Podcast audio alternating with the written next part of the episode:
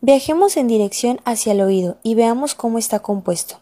Nuestro conducto auditivo está compuesto por tres partes, una porción externa, una media y otra interna.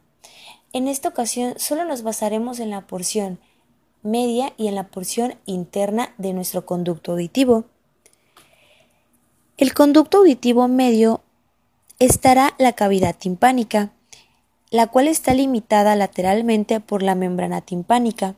Posterior a esta estarán los huesecillos del oído, que serían el martillo, el yunque y el estribo.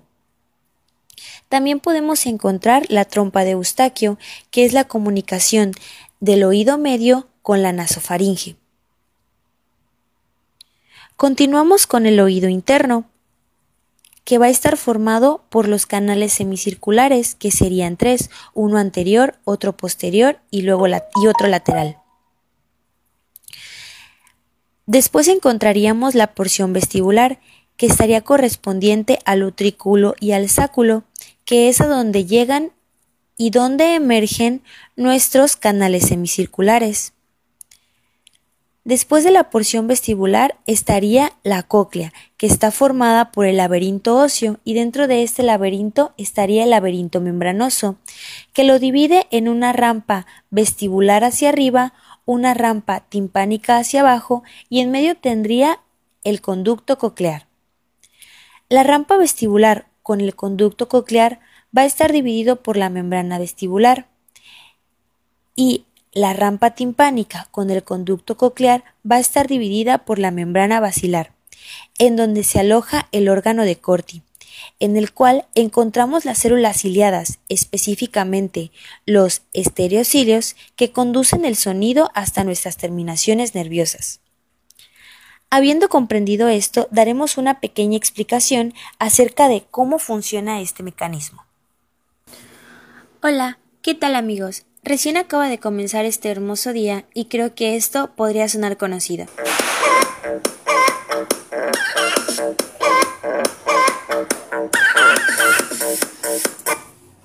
Quizás alguna vez te has preguntado cómo es que escuchamos todos los sonidos que hay a nuestro alrededor y posiblemente ya conozcan el oído.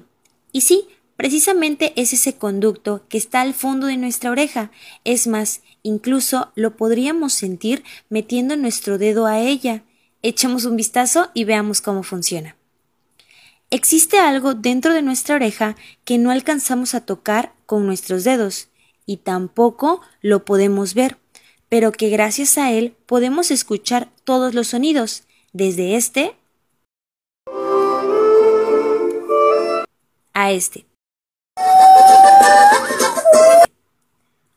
Seguramente tú también has escuchado que limpiarse los oídos con un hisopo está estrictamente mal, pues podrías lastimarte.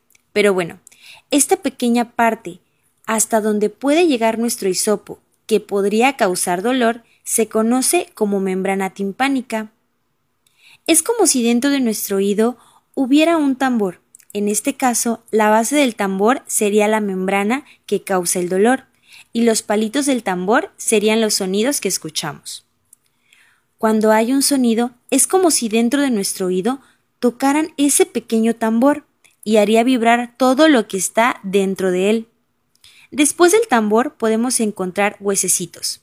Sí, algo muy pequeño, tal vez como un frijol.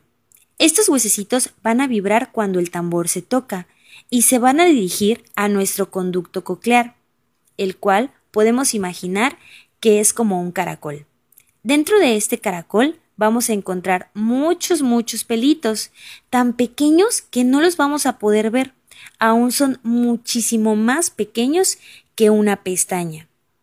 Y todos estos pelitos, al sonar el tambor, se van a mover de un lado a otro, como si estuvieran bailando, para que este sonido viaje directamente a nuestro cerebro, donde lo podemos procesar y con ello saber de dónde viene.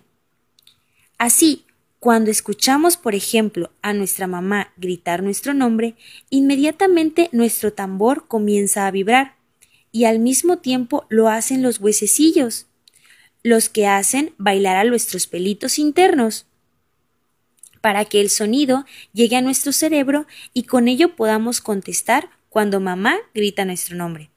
Es así como el oído funciona y como nosotros podemos reaccionar a todos los sonidos que escuchamos. Bueno, nos vemos hasta la próxima.